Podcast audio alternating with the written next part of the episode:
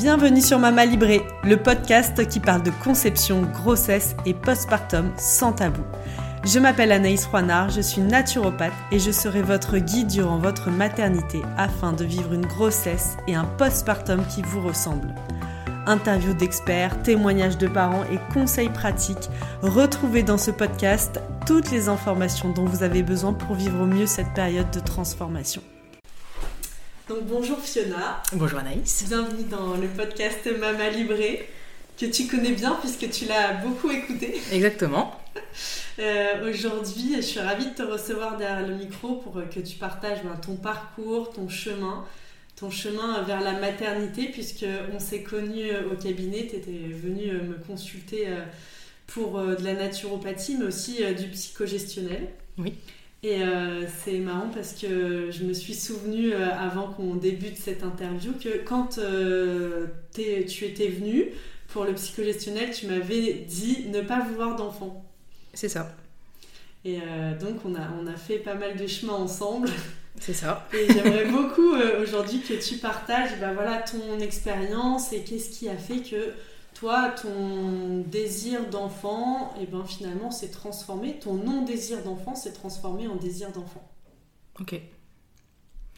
Euh, bah c'est vrai qu'initialement, donc, on avait fait de la psychogestionnelle euh, ensemble. Et puis, il y a eu euh, surtout une séance particulière qui était vraiment enfin, voilà, de, de, mon historique familial et, on va dire, un petit peu l'origine de ma naissance.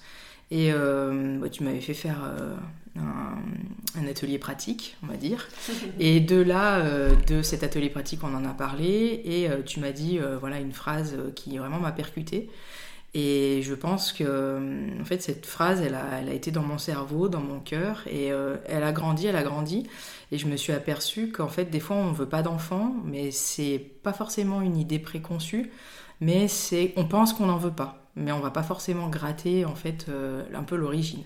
Et c'est vrai qu'on pourquoi on n'en veut pas. Le pourquoi on n'en veut pas. Hmm. Est-ce que toi, avant qu'on fasse le travail ensemble, tu l'avais déjà un peu identifié le pourquoi t'en voulais pas ou euh, tu te faisais une autre idée euh, de Alors j'avais vu une psychothérapeute pour pour vraiment un suivi on va dire entre guillemets médical et je me suis vite aperçue que bah, c'était plutôt théorique et moi, j'avais besoin peut-être que ce soit un petit peu plus. Parce que parler euh, à côté de quelqu'un qui vous dit oui, non, peut-être, et qu'est-ce que vous en avez pensé, ça fait pas forcément avancer. Alors que les ateliers qu'on a fait au fur et à mesure, euh, voilà, il y en a qui m'ont, qui m'ont aidé, euh, on va dire, c'était des, des, petites marches. Et il y en a vraiment une qui a été, qui a été décisive pour moi. Quoi. Mm. Et en fait, ben, ça a vraiment mis un focus, un point de focus sur. Voilà, c'était par rapport à mon histoire perso. Euh, côté, euh, côté paternel. Euh, et, je me suis dit, bah oui, la révélation, elle est là, c'est ok, j'ai eu cette historique-là, j'ai eu cette vision-là.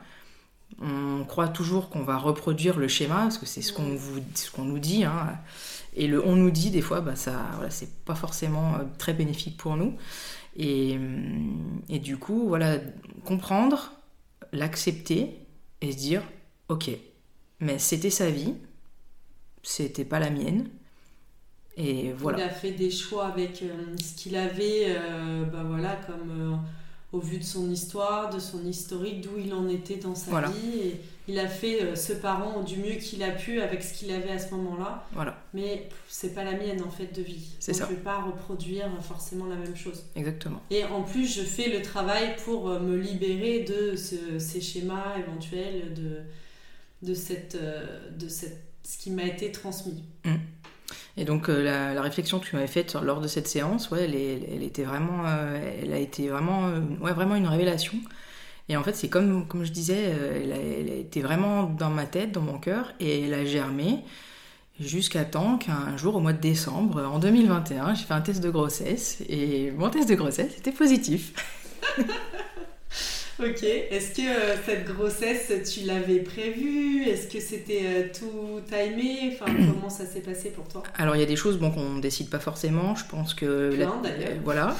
la petite graine qui était dans ma tête, bon, il a fallu qu'elle. voilà, le, corps était quand même un petit peu verrouillé, l'esprit aussi. Donc, je pense que ça a mis aussi le temps que, de digérer tout ça et de se faire à l'idée ok, ben je ferai du mieux et il n'y a pas de modèle et il n'y a pas de raison que les autres y arrivent et pas moi. Mhm. Et j'avais aussi dans mes petits soucis des besoins de contrôle, etc. Donc le besoin aussi de se dire, bah là, on contrôle pas, il y a du lâcher prise. Et, ça va le faire et pas de problème quoi. Et c'est vrai que je sentais au fond de moi que j'étais enceinte après, on a toujours besoin de ce petit truc euh, qui dit oui. Et puis alors moi, comme je suis un petit peu, voilà, Saint Thomas, euh, il faut croire. Donc évidemment confirmé par une prise de sang. Et, euh, à ce moment-là, moi qui croyais que j'allais être complètement paniquée à cette annonce, ça pas savoir gérer, bah, ça m'a mis une très grande joie intérieure. Mmh, trop bien. Mmh. Ok. Et comment s'est passée ta grossesse?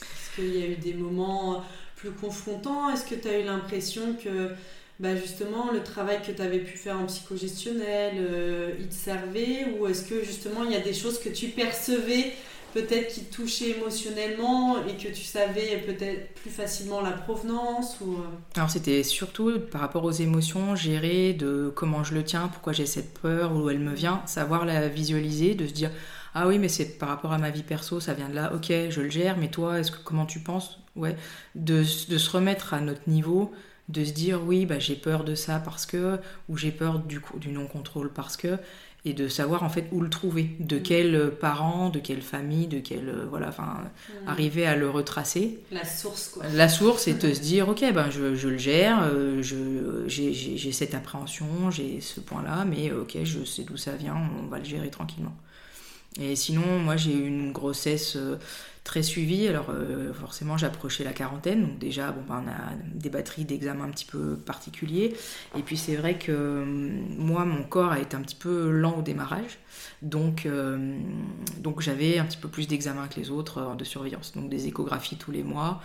des prises de sang tous les mois et en plus parce que j'avais un, médecin très particulier qui me faisait voilà des examens très poussés tout le temps pour être sûr donc moi qui aimais le contrôle, bon bah là j'étais plutôt assez rassurée.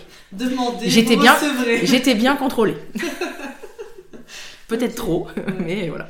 Mais c'était ton besoin. C'était pas vraiment un besoin, je sais qu'il fallait passer par là et euh, moi qui étais un peu sur mon nuage à me dire trop bien, je suis enceinte, je suis trop contente d'être enceinte. Bah tous les mois ces contrôles, ça me faisait rappeler qu'au final, oui c'est trop bien, mais alors la grossesse c'est trop bien, mais ça nous rappelle quand même à la réalité qu'il vaut mieux toujours tout vérifier. Enfin, voilà, on Parce que c'était quoi le risque pour toi dans ta grossesse? Euh, en fait, mon bébé n'a pas très bien grossi le premier trimestre. D'accord. Donc, on partait sur ce qu'ils appellent un petit poids. Mhm. C'est-à-dire qu'à la naissance, même s'il avait été à terme, il aurait eu un poids de prématuré. Ce qui s'est passé, puisque ma fille, quand elle est née, elle est née à 8 mois, elle est née à 1,8 kg. Donc, euh, qui n'est pas beaucoup. Donc, euh, il fallait quand même regarder si euh, elle évoluait quand même bien. Euh, il fallait qu'elle évolue parce que voilà, j'ai su a posteriori que si elle n'avait vraiment pas évolué, j'aurais pas pu la garder. Et puis après, c'était sinon, si vraiment à un moment ça stagnait, euh, bah, c'était accoucher prématurément pour pouvoir la mettre en, en couveuse et lui amener ce que moi je n'arrivais pas à lui amener donc euh, extra-utéro. Quoi. Mhm. Est-ce que euh, ça, il y avait une raison particulière? Tu as su un peu les raisons euh, médicales La raison médicale, pour non, pour faire très simple, c'est juste que hum, le sang, la veine, qui, enfin l'artère qui amène le sang au placenta, n'a pas marché tout de suite. C'est un peu donc ce qui met vraiment un coup de jus à, au premier trimestre. Mmh. Ça s'est pas passé et en fait j'ai loupé, enfin la croissance de mon bébé a été un peu loupée sur les trois premiers mois. C'est-à-dire qu'elle n'a pas évolué euh, voilà, à la vitesse qu'il aurait fallu euh, pendant ce premier trimestre. Mmh. Mais après, ça n'a pas eu d'incidence sur son état de santé ben après, j'ai eu des... après, ça s'est passé normalement, mais sauf qu'effectivement, comme au premier trimestre, ça avait pris du retard.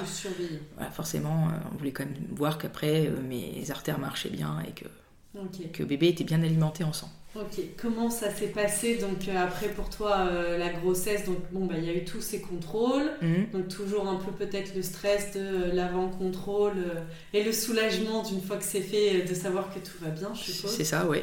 bah après j'avais une sage-femme qui était très bien, donc qui nous a pas mal formé, enfin informé sur tout ce qui était allaitement et sur tout ce qui était accouchement par voie basse, naturelle. Mhm. Donc à chaque fois que j'allais au cours, j'étais dit bon l'allaitement, je me disais Bon, peut-être euh, de trois mois, enfin voilà, la tétée d'accueil, pourquoi pas. Bon, on verra, j'étais pas. Je me suis dit ça, on verra plus tard, on verra sur le moment. Je pense qu'il y a des choses on peut pas forcément euh, trop anticiper.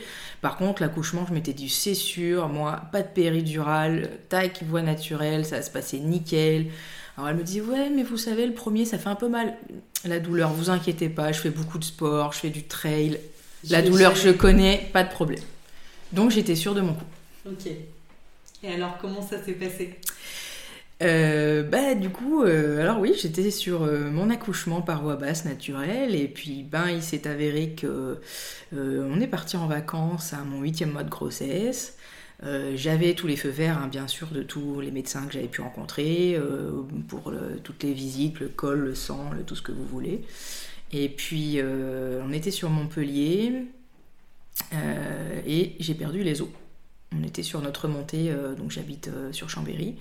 Euh, donc j'ai perdu les os, donc ben là il fallait que je reste sur Montpellier en maternité de catégorie 3. En plus, petite cerise sur les gâteaux, je ne savais pas, mais j'avais attrapé la Covid.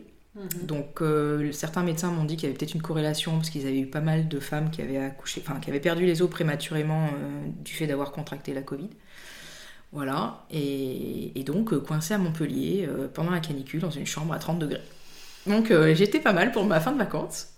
après, j'ai réussi à avoir le transfert sur Chambéry, mhm. qui est aussi catégorie 3. Donc, catégorie 3, c'est pour les prématurés ou ben, comme mon bébé, les petits poids.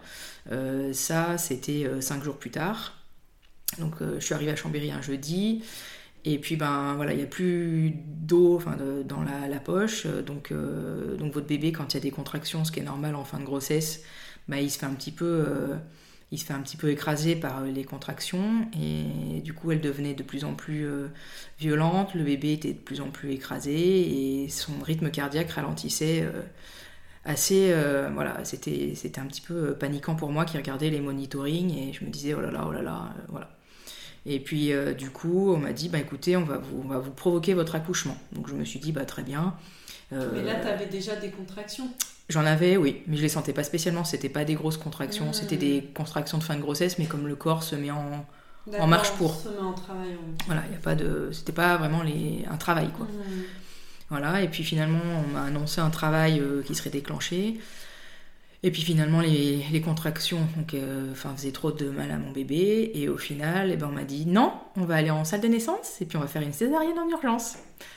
Ah Et donc, euh, bah, césarienne en urgence. Alors j'avais écouté les podcasts Mama Libré sur euh, accoucher sans médicaments, sans péridurale. en plus, j'étais à Chambéry, j'écoutais, je me préparais mentalement. Je me suis dit, bah, il y a un moment, ça va bien finir par arriver. Donc pas de souci, j'étais calme et détendue. Par contre, césarienne, je savais pas du tout comment se passait. J'avais pas du tout regardé que c'était une opération. Alors j'étais là, j'avais complètement euh, éludé le, truc. Et bah, c'est vrai quand bah, vous descendez et puis en une demi-heure c'est terminé, vous avez à, peine le temps d'appeler le papa euh, pour qu'il vienne et en fait euh, ben, vous êtes seul et, voilà. Et, du coup bah, ça va très très vite, vous comprenez pas trop ce qui se passe. Et, c'est vrai que peut-être j'aurais dû être un peu moins positive sur ma grossesse et j'aurais peut-être quand même dû regarder en quoi consistait euh, une, euh, une, césarienne, voilà, parce que voilà, c'est quand même une opération et c'est moins glam que, hmm. qu'un accouchement Qu'est-ce par voie basse. Qu'est-ce que tu aurais aimé savoir, justement? Ben, ce côté vraiment euh, très médicalisé, euh, c'est ça fait bizarre pour une naissance. On n'est pas du tout juste. Enfin, moi, je m'étais fait à l'idée de pousser, d'avoir mal pour pour engendrer cet enfant, mhm. parce que c'est le plus beau cadeau de la vie. Et du coup, pas ça se mérite, mais c'est dans l'ordre des choses, c'est naturel. Euh, et voilà quoi. Et ça fait partie de notre rôle de femme, de maman. Et je trouvais que c'était magnifique. Voilà, notre, euh, je trouve que c'est un pouvoir pour nous femmes de donner naissance, c'est pas donné au, mari, enfin à ce jour. Et en même temps, euh, quoi qu'il arrive, tu as donné naissance. Oui, mais c'est vrai que le souci, c'est que quand on fait euh, une césarienne, eh ben on se sent pas vraiment maman. On donne naissance. Mais comme on n'est pas passé par les affres de l'allaitement, de l'accouchement, pardon, et eh ben du coup on est, on est, on se sent moins, moins femme. On se sent moins mère. C'est ce que tu as ressenti. Ouais. Hmm. Parce qu'au final, ben voilà, on vous fait une incision, on sort le bébé et puis c'est terminé. Mais c'est vrai que moi, ça s'est passé en 20 minutes. Hein. donc, euh, c'est pas. Euh, certaines mères, peut-être, qui écouteraient, diraient Ouais, bah moi, mon enfant, il avait 10 heures, 12 heures, bah, j'ai galéré, 20 minutes, c'est super. Ouais, mais quand on est maman pour la première fois et qu'on voilà, on voulait un accouchement dans les règles, entre guillemets, naturelles, et que ça se fait pas, on est un petit peu. On se sent. Comme si on t'avait dépourvu de quelque chose mm. Hmm, ok. Et comment ça s'est passé alors l'après? Et eh ben l'après, euh, ce qui a été quand même rassurant pour moi, c'est que ma fille a pleuré tout de suite, donc ça c'était bien. Bon, elle a été un petit peu mise sous oxygène, euh, voilà. Donc elle est née à 1,8 kg, euh, voilà. Les, les, les, médecins m'avaient dit à peu près 1,9 kg, donc ils ne s'étaient pas trompés. Euh, après, bah, c'était en service néonatologie euh, à Chambéry pendant bah, une semaine. Et ça aussi, je trouve qu'on n'est pas prêt. non. On n'a aucune idée de commencer en service néonat, de qu'est-ce qui se passe. Enfin, on ne se prépare pas. Alors peut-être que toi, tu t'étais un peu préparé à ça, vu qu'on t'avait dit peut-être un petit bébé. Pas du tout. Non, même pas. Non, tu vois, c'est hyper intéressant. Non, non, moi j'étais sur mon nuage, tout allait bien se passer, et euh, bon, c'est très bien, hein, mais, euh, mais du coup, c'est vrai qu'on a été séparés une semaine, donc moi, dans ma chambre, bah, j'étais toute seule. Euh, j'étais en unité kangourou, donc en fait, c'est les unités quand le, bébé est en néonatologie et que la maman est là. C'est une unité particulière, vous avez des sages-femmes et des médecins plus pour vous, du coup. Donc vous êtes bien encadré. Mais, mais du coup, bah, on a été séparés une semaine, donc j'entendais tous ces bébés autour de moi qui pleuraient et les mamans qui se baladaient dans les couloirs euh, pour essayer de, de calmer leur bébé. Et moi, bah, j'étais une, j'étais une maman euh, bah, sans bébé. Quoi. Et euh, pourquoi tu pouvais pas être en lien et en contact avec elle? Alors parce que ma césarienne s'est mal passée. j'ai eu des infections, j'en ai eu deux, je l'ai dit au corps médical qui savait pas trop s'il fallait rouvrir la cicatrice. donc il y a eu un hématome, un deuxième, qui est arrivé en même temps que ma montée de lait. Donc donc du coup, pour mon allaitement, ben, on m'a dit, ben là, euh, vous avez deux types d'hormones qui, qui s'entrechoquent, donc euh, comment on va s'organiser? Euh, Donc parce qu'il y a la montée de lait et donc l'infection. Donc le souci, c'est que je pouvais pas me déplacer toute seule, ça m'était impossible de me lever. Donc si mon, mon conjoint n'avait pas été prendre une chaise roulante pour m'emmener voir ma fille le lendemain, ben personne m'aurait emmené voir ma fille le lendemain, quoi. Mmh. Parce que bon, c'est comme ça. Le, le personnel était saturé et je comprends qu'on a autre chose à faire que s'occuper euh, d'une maman qui peut pas se déplacer toute seule. Je le conçois, mais c'est difficile déjà de ne pas avoir eu l'accouchement qu'on souhaitait, de pas voir son bébé. Moi, je voulais faire du pot à pot toute la première nuit. Heureusement, mon conjoint, du coup, est resté euh, jusqu'à 5 h du matin avec notre fille sur son torse. Donc, euh, il voulait pas le faire au début et voyant ce petit être, il s'est dit mais non, mais en fait, il faut que je le fasse, faut que je le fasse pour la maman, quoi. Et euh, du coup, après, voilà, j'ai pu descendre euh, en chaise roulante euh, par la suite, quoi. Mais mmh. j'avais pas mon bébé avec moi. Et il m'a été amené que une semaine plus tard parce que elle était, bon, on lui donnait des, des, choses par le cordon. elle avait un, lit chauffant, elle avait des, des, des, contrôles pour le cardiaque, etc. pour voir que tout aille bien. Par le cordon. Ouais, vers l'entrée du cordon, par le. Ouais. On continue de l'alimenter de cette manière. D'accord. Mmh.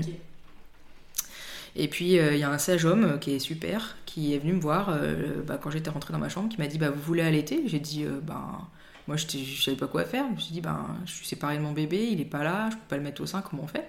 Il dit ben, On va faire de l'expression manuelle, ça vous dit? Je dis ben, On peut essayer. Et puis du coup, ben, pendant cette semaine, j'ai donné mon colostrum comme ça.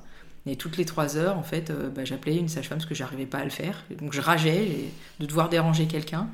Et après, euh, bah, mon conjoint me disait Ah là là, en service néonat, elles sont tellement contentes que, que, tu, que tu donnes ton colostrum pour notre fille, c'est super, c'est incroyable. Puis je croyais que ce que je donnais, c'était pas beaucoup, mais en fait, j'ai appris par la suite que le colostrum, bah, c'est, c'est un petit concentré de bonnes choses.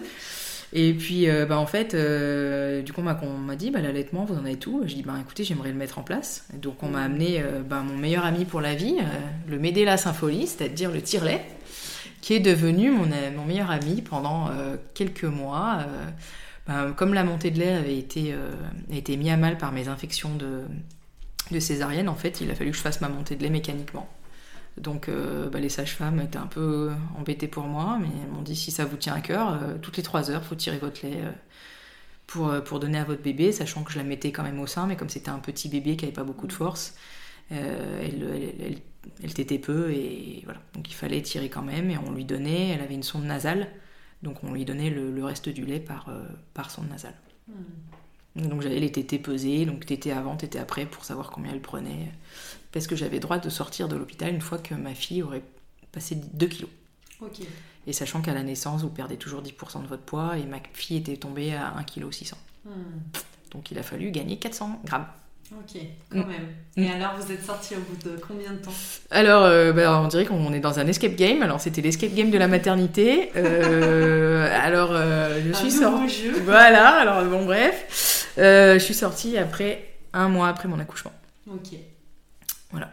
Ce qui fait qu'en fait, en tout, je suis restée hospitalisée ben, un mois et, une semaine. quoi. Hmm. Qu'est-ce que tu aurais euh, aimé, euh, qu'est-ce que tu aimerais partager aux, femmes aujourd'hui qui pourraient nous écouter Et puis pour que, bah, je sais pas, pour celles qui seraient enceintes, ben, à la limite qu'elles puissent se préparer ou euh, tu vois, se prémunir de, ben voilà, si ça m'arrive, si j'ai un bébé qui est prématuré, si j'ai une césarienne, toi, qu'est-ce que tu aurais aimé avoir comme information? Ben, peut-être, euh, alors c'est sûr qu'on est dans nos certitudes, alors je pense que les hormones jouent aussi, que c'est vrai qu'on est des Wonder Woman et que du coup on est dans, dans nos hormones et tout. Peut-être, euh, alors moi qui étais la reine du contrôle, pour le coup, je me suis un petit peu surprise à plus du tout rien vouloir contrôler et se dire que tout allait bien se passer, donc sans tout dramatiser et aller lire, euh, aller lire beaucoup de choses dramatique, euh, voilà, mais juste. Sans aller lire le pire, voilà. quand même s'informer de. Euh, bah, ce qui est possible, c'est ça. Ouais. Mm. Et c'est vrai qu'après, euh, bon, ma sage-femme en avait parlé, et moi je lui dit à Césarienne, non, jamais. Et, c'est vrai que c'est pas quelque chose qu'on a beaucoup évoqué non plus avec elle. Et c'est rarement un choix. C'est vrai. Après, enfin, j'avais une de mes des, des, personnes qui faisaient avec moi les cours. Elle, elle était phobique phobique euh, ben, des, des instituts, instituts, médicaux. Donc elle, pour lui éviter d'avoir une crise d'angoisse, ils avaient programmé une césarienne en avance. Mais voilà. Mais en tout cas, pas avoir de se laisser aller, profiter des, des bonnes des bonnes ondes qu'on a, euh, sans se dire que ben voilà, il y a des choses qu'on contrôle pas, qu'on maîtrise pas. Et moi qui voulais un accouchement euh, par voie basse, je ne l'ai pas eu. Et moi qui pensais ne pas allaiter, euh, aujourd'hui ma fille a 15 mois et j'allaite toujours. Et pourtant, euh, bah, les sages-femmes de la maternité m'avaient dit Mais je sais pas comment vous faites. je sais pas comment vous faites pour tirer votre lait toutes les 3 heures, pas dormir et tout. Et en fait, c'est pour, pour ma fille. Donc je pense que c'était une histoire de compensation de j'ai pas eu l'accouchement que je voulais avoir. Et j'ai été éloignée de ma fille pendant une semaine.